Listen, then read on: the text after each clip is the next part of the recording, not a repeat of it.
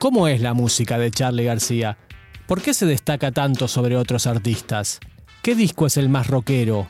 ¿Hay forma de contestar estas preguntas más allá de la opinión y de los gustos personales?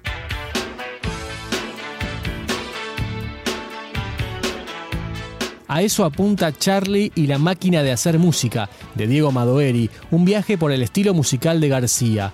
Y para llegar a estas respuestas tenemos que pasar por forma, armonía, melodía, ritmo, introducciones, interludios, codas, segmentos temáticos cantados o instrumentales, y para que todos podamos entenderlo se incluyen tablas, gráficos, cuadros comparativos y por supuesto pentagramas.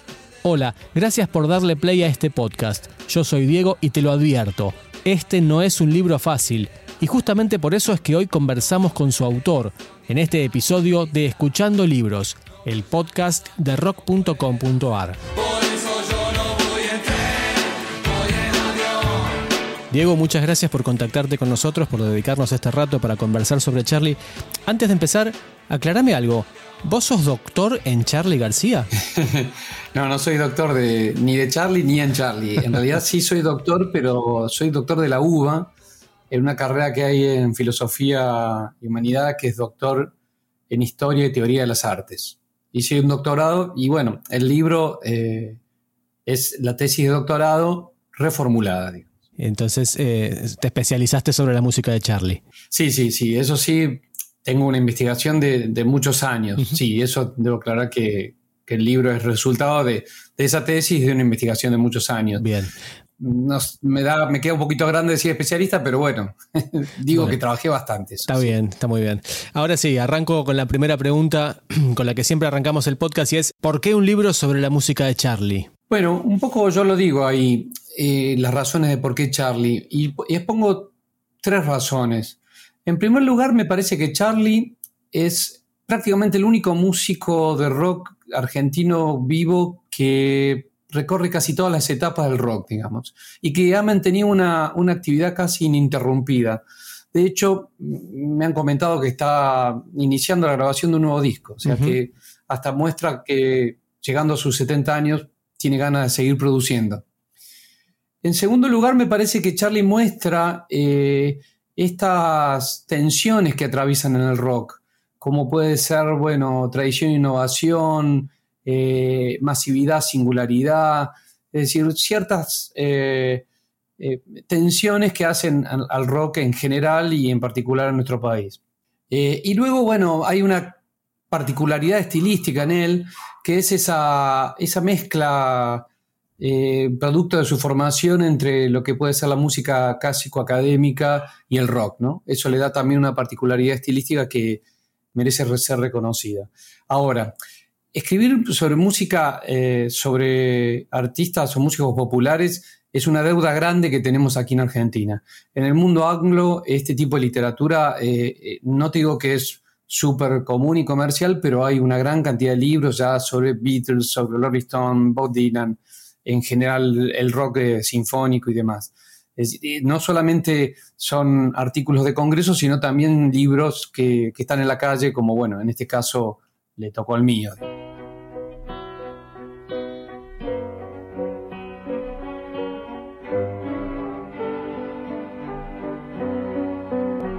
Diego Madoeri es profesor titular de la Cátedra Folclore Musical Argentino en la Universidad Nacional de La Plata y de la Cátedra Historia de la Música Popular en la Universidad Nacional del Litoral.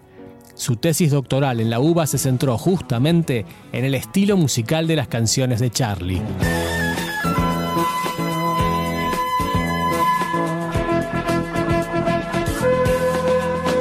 Medio que te haces la pregunta, incluso en la contratapa del libro, es una pregunta muy simple probablemente de hacer y no sé si tan fácil de responder.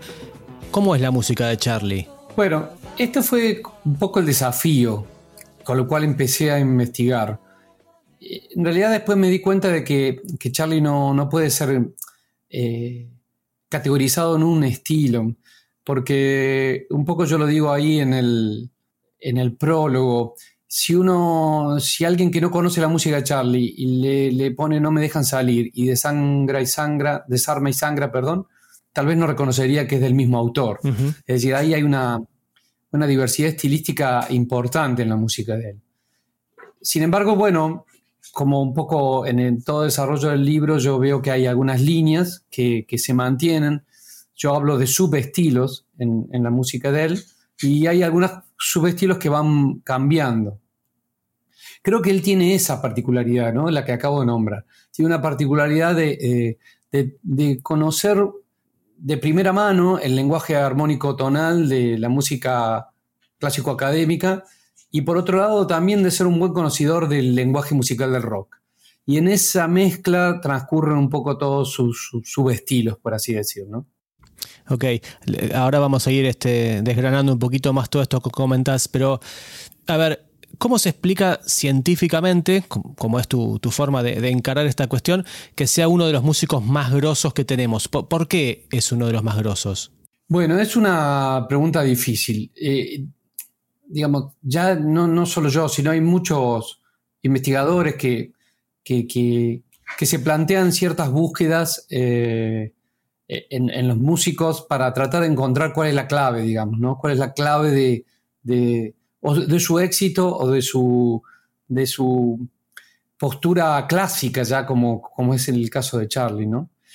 Yo, encontré algo, pero que, es provisorio, pero eh, sobre todo porque me gustaría constatarlo con otros artistas, pero habría que hacer un estudio similar al que hice, lo cual es bastante denso.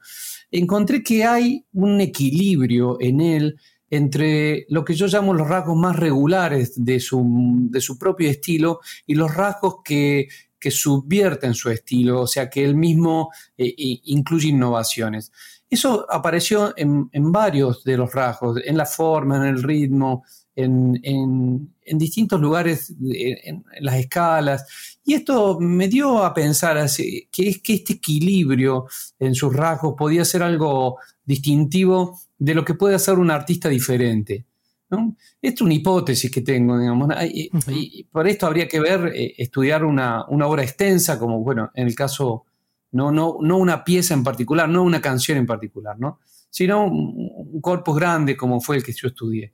Ahí hay algo que yo lo tiro a final del libro como una hipótesis que yo creo que puede ser eh, eh, interesante de seguir indagando. ¿no? Y a priori, sin haberlos analizado, eh, ¿vos podés llegar a creer que Charlie es más grosso que otros? Mira, ahí hay, hay, dos respuestas. Una, la que yo indagué, que, que encontré estas cuestiones de, equilibrios en su música.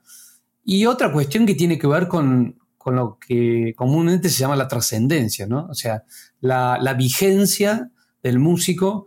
Eh, me parece que, ya en el caso de él no tiene que ver con ningún tipo de manipulación de ningún tipo de industria, digamos, ¿no? a mí me dio mucho, mucho gusto cuando él volvió a tocar después de esta última recaída. Eh, y en esos recitales uno veía tres generaciones ya, ¿no? O sea, de golpe veías a, nietos con sus abuelos. Y esta gente no, no, no, no convivió con ese lenguaje, porque Charlie en esos, en esos recitales metía una gran cantidad de temas, de, canciones viejas, digamos, ¿no? Eh, y sin embargo estaban ahí eh, gustando esa música. Me parece que ahí hay un síntoma que lo dice la misma gente, ¿no? Hay algo clásico en él. Algo es clásico cuando trasciende su, su, generación y su tiempo, digamos, ¿no? Y me parece que, eh, que hay algo ahí que, lo, que lo hace diferente a otros músicos. Sí, yo no sé si, a mí me cuesta hablar en, escalas de valores, pero sí creo que, es un sin duda es un músico diferente. ¿Es un genio?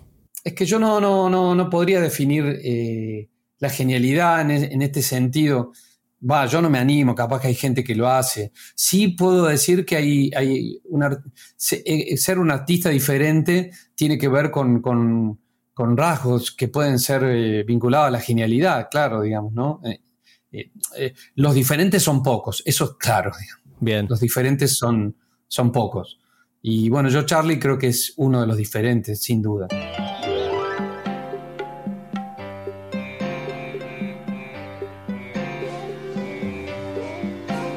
Antes de seguir, un pequeño chivo. Podés escuchar este y todos los episodios del podcast en escuchandolibros.com.ar. Y ya que estamos, un pedido. ¿Nos seguís en Spotify o en la plataforma en la que nos estés escuchando? Porque si nos calificás o nos dejás un me gusta, nos ayudás a difundir estos libros de los que hablamos y por supuesto también nuestro programa. Ahora sí, seguimos con Charlie. Muchas gracias.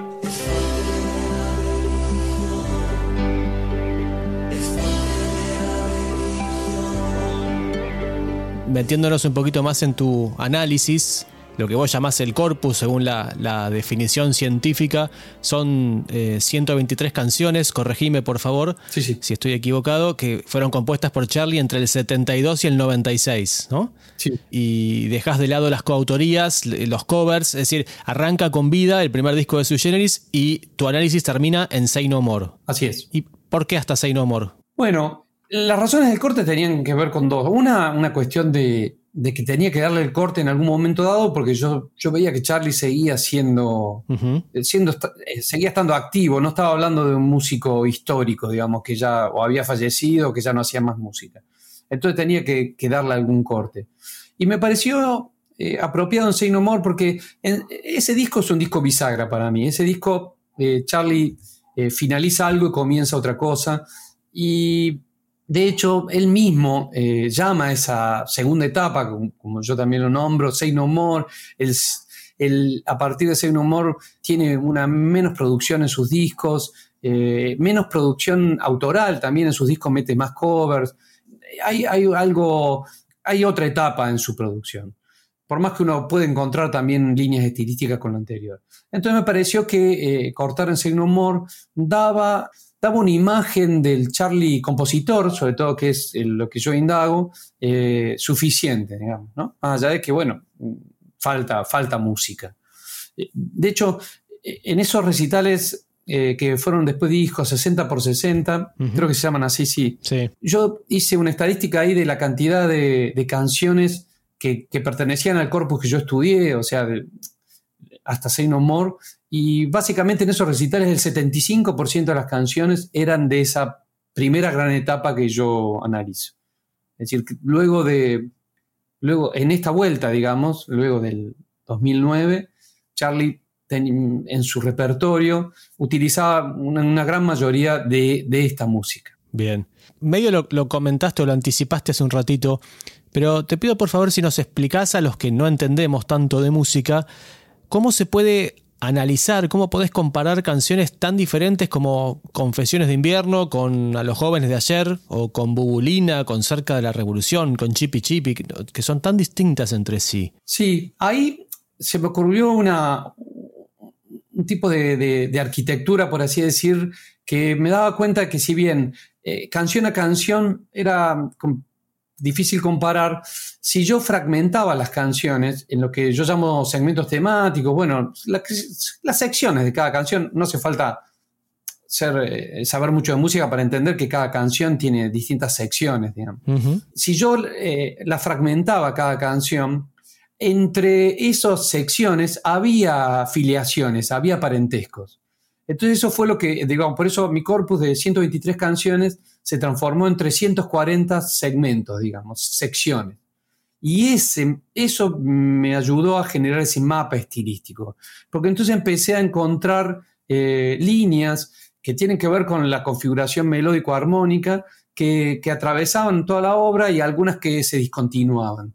Ese fue un poco el ejercicio que yo hice. Por otro lado, traté de, de fijarme en eso, ¿no? digamos, ¿no? en los rasgos melódicos armónicos y dejé de lado algunas cuestiones que tenían que ver con la instrumentación. No, en el libro también está analizado, pero no porque eh, no, sea importante, sino porque a veces quedamos medio pegados a, la información que nos trae eh, un Charlie con, una gran instrumentación o frente a un Charlie con, con, una guitarra nomás. Y cuando uno desnuda la canción, es decir, que queda solamente esa melodía, esa armonía, ve también muchos rasgos en común. No sé si soy claro, decime. Está, perfecto el, análisis que haces y esa profundidad incluso te, llevó a, al comienzo del libro prácticamente a recomendar a quienes no saben leer música que, salteen los dos capítulos más duros, por así llamarlo, ¿no? No, es tan común, digamos, que, tenga un libro esta, doble posibilidad de lectura para los, los más este, involucrados y para los que somos más escuchadores de música sin ser músicos. Sí, claro. Eh, esto también fue un consejo editorial, debo decirlo, ¿no? Ahí es donde fue que reformulamos un poco la tesis. Eh, el gourmet, musical eh, tiene un gran catálogo yo y, para mí era un gusto publicar con ellos y ellos manejan distintos tipos de lenguajes, ¿no? Entonces nosotros pensamos que queríamos, queríamos llegar a los fans, pero también que, no queríamos, eh, por así decir, rebajar el, lenguaje técnico. Entonces se nos ocurrió hacer ese tipo de organización, de modo que algún fans no, no experto en el lenguaje pueda abordar algunas partes del libro. De cualquier manera, yo insisto en esto, hay, hay algo que, está cambiando hoy en la gente más joven y nos llevamos la sorpresa de que hay muchos chicos que están accediendo a, un lenguaje técnico musical a través de la música popular. Esto cambió, mira, yo cuando empezaba a estudiar música acá, en, yo estudié acá en La Plata, eh, yo soy cordobés, pero me, me, mudé acá a La Plata para, para estudiar acá en la Facultad de Artes. En esa época, quienes manejábamos cierto lenguaje específico era porque habíamos ingresado a un conservatorio, a una facultad, a estudiar música clásica, académica, además. Esto cambió hacia fines del siglo pasado y comienzo de esto, afortunadamente, hay muchas carreras de música popular hoy en día. Está acá en La Plata, está en Santa Fe, en Mendoza, en Villa María, en Buenos Aires hay distintos lugares. Eh, en, el Falla, por ejemplo. Entonces ya hay mucha gente que, está accediendo a este tipo de lenguaje a través de la música popular. No sé si soy claro en esto. Entonces, incluso si además le sumamos eh, lo que puede ser el conocimiento a través de YouTube, o sea, de youtubers, eh, yo sigo varios youtubers que hacen análisis y de golpe tienen millones de vistas. Entonces, sí, pero están hablando un lenguaje técnico y, vos, lo ves y, tienen un montón de vistas. Eh, eh, sobre todo españoles, Altozano, John Track. Eh, hay varios que, a mí me sorprende la cantidad de gente que, quiere escuchar también este tipo de análisis. O sea que vos la, complejidad que no se volviera demasiado académica no te dio miedo, o sea, no, no, tuviste miedo de ser aburrido o difícil para leer. No, no, porque, porque, porque yo creo que, es necesario, digamos, hablar en estos términos, sino pareciera que eh, hablar en estos términos solo eh, es un lugar para, para, Beethoven, Mozart eh, y cualquier músico reverenciado en la música clásica académica. Y yo creo que no es así, digamos. no sé si se entiende esta idea. O sea, estos músicos también hacen una construcción de un lenguaje musical sumamente interesante que, es, que, que, debemos darla a conocer. Es decir, me interesa esto, y yo lo digo un poco eh, al comienzo, digamos, ¿no? De Charlie se sabe mucho de sus anécdotas, de sus provocaciones, eh, también se ha escrito sobre sus letras, pero hablamos poco de su música, está bien. Eh, en este terreno, como decís, hay algunos que quedan afuera, pero la gran masa que entiende también tiene que, tiene que hablar de esto. ¿Se entiende? O sea, a veces los mismos músicos eh, que conocemos este lenguaje no hablamos de esto, de música en estos músicos. Y, Hay como una sí, perdón. discriminación, por así decir. Por eso te digo, en el mundo anglo, eh, los Beatles están recontraanalizados. Es increíble la cantidad de, libros que hay que, analizan en profundidad su música. Y hay otros músicos populares también que están muy analizados. Es decir, nosotros también nos debemos una bibliografía un poco específica para nuestros músicos populares eh, que no tienen nada que envidiar allá, digamos, ¿no? Y me parece que es una gran solución, un gran invento este índice rockero que, que, marcás ahí para catalogar los discos, ¿no? Eh, me parece que entonces eso le da como una, un lugar al tipo que, no está tan involucrado y, y, como una puerta de entrada hacia entender por qué son tan rockeros o menos rockeros. Y Marco solamente que los más power son eh, filosofía barata, cómo conseguir chicas y parte de, la religión, según el estudio que vos hiciste, es decir, el periodo 87-90. Sin spoilearme nada, para, porque hay que ir al libro para terminar de entender esto. adelantame dos o tres argumentos que sostienen eh, que ese es el periodo más rockero. Bueno, eh, sí, es importante eso, porque en realidad acá hay algunas cuestiones que yo tengo que, me tuve que proponer definir. Una de ellas era qué consideraba yo rock. Digamos, sabemos hoy en día que, hay una amplitud de definiciones, de, propuestas acerca de qué es el rock.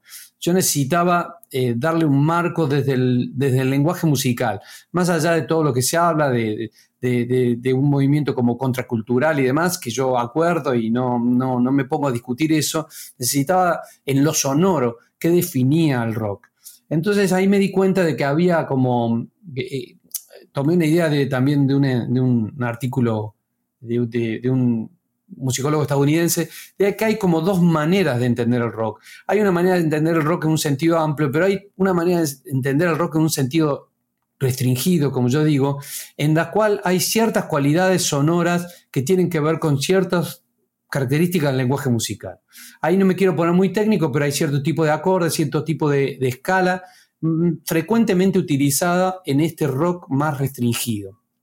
Es así que eso me dio la posibilidad de tipificar algunos subestilos eh, dentro de esas secciones que yo hablé eh, como los más propiamente rockeros. Eh, a partir de ahí yo pude hacer una estadística, digamos, de que cuántos subestilos estaban en cada disco de estos propiamente rockeros y eso dio ese, esa, estadística. Es decir, alguno puede decir, no, para mí es más rockero tal o tal. está todo bien, podemos debatirlo. Yo presento un argumento, es decir, el argumento es este, o sea, hay algunos subestilos sonoramente más rockeros que aparecen con más frecuencias en esos discos. Eh, este es un poco el argumento. No sé si se entiende. Está, clarísimo y, por eso me, pareció tan interesante, digamos, ir a, los datos duros, ¿no? Como para establecer lo más rockero que otro, porque a simple vista uno puede más o menos percibir que un disco es, más melódico, más, este, más folk, más rock, pero cuando tenés un, un argumento así después de un estudio, me parece que terminan un poco esas discusiones, ¿no? Ya, como te da una, posibilidad de que el análisis sea más complejo, no solamente para este artista, sino poder, digamos, llevar esta, esta estructura de análisis a otros artistas también. Claro, esto es importante lo que voy a decir, porque yo, de nuevo, no reniego de, los factores sonoros instrumentales, pero si, si alguno se queda muy pegado en, la idea de si, que el rock es solamente guitarras eléctricas distorsionadas, ahí, bueno, este argumento le va a hacer un poco ruido sin lugar a dudas, eh, mira, yo tengo algunos audios que preparo eh, eh, para algunas presentaciones que algún día podré hacer, en donde yo mezclo estas secciones que, de las cuales te hablo, en este caso más propiamente rockeras o otras, y, y, ya lo probé con alguna gente y la gente realmente escucha esa afiliación y escucha esa sonoridad rockera más allá de si está tocado con guitarras acústicas, piano, cantado eh, melodiosamente o cantado más gritado. Es decir, yo no reniego de que evidentemente lo más propiamente rockero se, se, se, potencia con, con, las guitarras eléctricas distorsionadas, con mucha batería y con una voz quebrada. No digo que no es eso, digo que también hay algunas cuestiones que tienen que ver con la armonía y la melodía que son, son propios del estilo rockero, que no hay que renegarlas, están ahí, no le mete yo, está claro, eh, eh, lo, han inventado los propiamente rockeros, digamos, ¿no? Y estamos, claramente estamos hablando de la música y no de las letras. Claro, sí, sí, sí, sí. Sí, yo eh, el, el punto de los textos los dejé de lado sencillamente por una cuestión de, de, profesión, o sea, yo me siento más musicólogo, analista de la música, no, no, lo que puedo decir de los textos lo podría decir eh, cualquiera en un café, digamos, no, no, no reniego de eso y, me encantan muchas letras de Charlie, pero mi opinión sería más un lugar desde, quien disfruta un texto como, como un simple oyente, digamos. ¿no? Bien, está claro. pero sí me interesó, y hay algo que ahí también me parece novedoso en el libro, analizar los textos en función del ritmo porque evidentemente el texto eh, implica cierta rítmica en la canción. Y ahí hay ciertas estructuras que Charlie plantea, también diversas, muy interesantes, que fue también un trabajito que me parece que está piola ahí en el libro, digo. Está bien. Pero suponemos que este análisis que vos hiciste, Diego, es es 100% científico, ¿sí? Es decir, está despojado de, aspectos subjetivos, no, no hay opinión.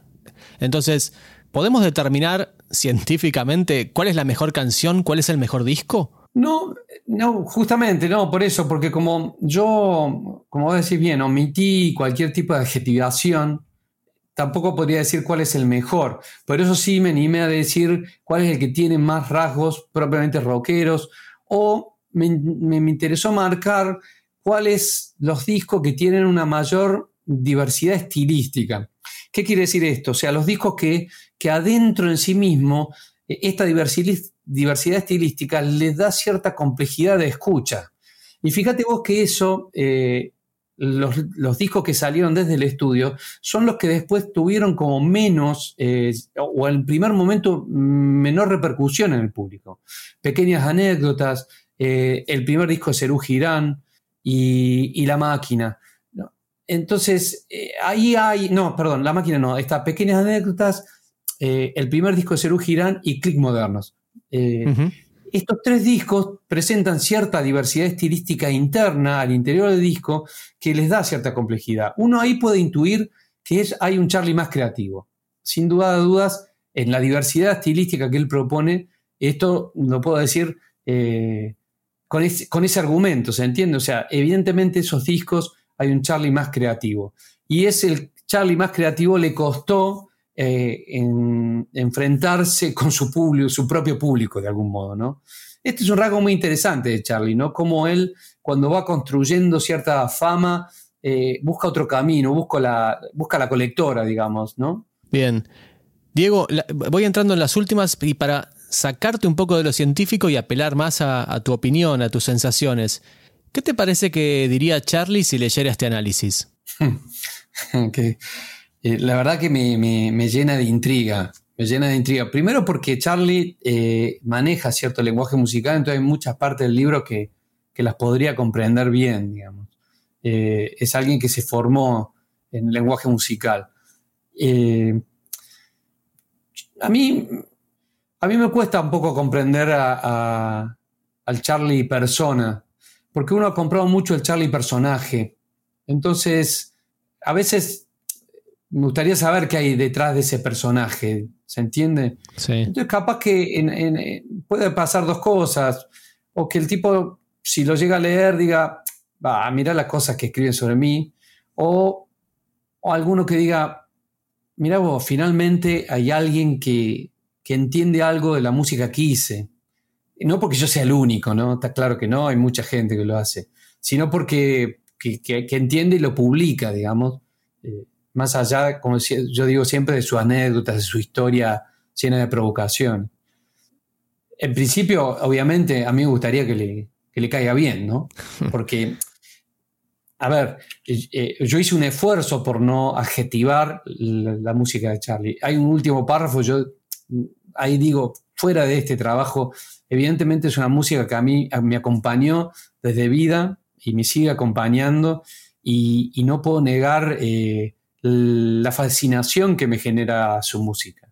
De alguna manera esa fascinación fue, la, esa, eh, eh, fue mm, lo que montó la curiosidad por conocer qué, estaba ahí, ¿no? Como yo siempre hago una, comparación con la cocina, ¿no? Hay gente que, le sirvan una comida y, la gusta y dice que es rico. Y hay otros que dicen, che, ¿cómo está hecho esto? ¿No? ¿Cómo, lo hiciste? Y, se trata de meterse e, en, esa parte de la cocina adentro, de cómo, cómo... Bueno, esto es lo que yo hice ahí con Charlie, digamos. Fue ese gusto por su música, fue lo que me motivó a, meterme en la cocina, adentro de, su música para ver qué pasaba. Y bueno, sí, llegué, llegué, algunas veces yo hubiera querido tener como la clave del éxito. Llegué a conclusiones más provisorias, como te dije, bueno, equilibrios, eh, diversidades melódicas, diversidades rítmicas que hacen a la riqueza. Y ese conflicto de él con el rock, digamos, ¿no? que me parece que siempre estuvo como muy vigente en, él y esa tensión entre el rock y la música académica le dio su riqueza musical.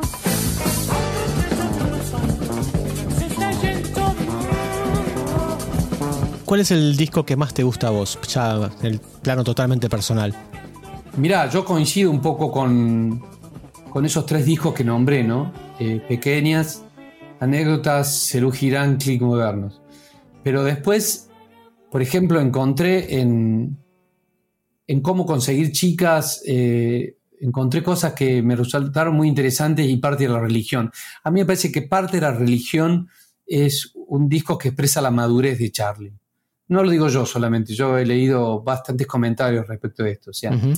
Y a mí me parece que es el Charlie que eh, ya ha avanzado los 80 eh, y que el rock se empieza a, ampliar mezclando con el ska, el reggae, hay como una escena muy ampliada y muy diversa. Él, quiere poner rock y pone rock a su manera. Por eso cuando, cuando entendí parte de la religión también mm, agarré un gusto grande por, ese disco. Pero la verdad que los que dejo afuera también me gustan. No, tengo que ser sincero. Está bien. Eh, la última, que también es eh, reiterada para cerrar, siempre hacemos la misma y es, ¿qué te llamó la atención sobre la música de Charlie que no conocías antes de empezar la investigación? Bueno, uno de los puntos fue esto, el equilibrio. O sea, una persona que aparentemente, eh, digo, aparentemente en su personaje ha, vivido diferentes desequilibrios, por así decir, desde el punto de vista de la normalidad psíquica, eh, en su música la encontré altamente equilibrada. Eh, esto realmente fue una sorpresa para mí. Mm, en estos parámetros que yo analicé, aparece como que de alguna manera la, música de Charlie expresa un interior para nada caótico, para nada caótico, sumamente equilibrado, eh, medido y altamente expresivo. Eso fue una de las sorpresas que, yo lo, marco en el libro, este, este, equilibrio, ¿no? Porque hay como un contraste, ¿no? Que pareciera que, una persona de estas características no, no debería tener este resultado y sí lo es. Perfecto. Diego, muchas gracias por, por, este rato que compartiste con nosotros, pero sobre todo gracias por, por aportar esta mirada científica y, darnos argumentos sólidos, indiscutibles, a los que amamos a Charlie por sobre todo los demás artistas. Yo te agradezco a vos, ¿eh? la verdad que para mí un gusto charlar así tranquilamente y con esta, esta posibilidad de explayarme que me diste, te agradezco mucho.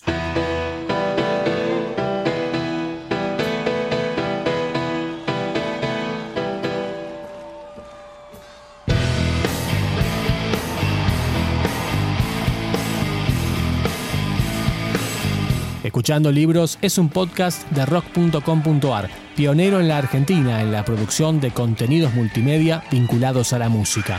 Mi nombre es Diego y te invitamos a que nos busques en escuchandolibros.com.ar, en Spotify y en todas las plataformas y redes sociales. Damos vuelta a la página y nos escuchamos en la próxima, con otro artista y otro libro.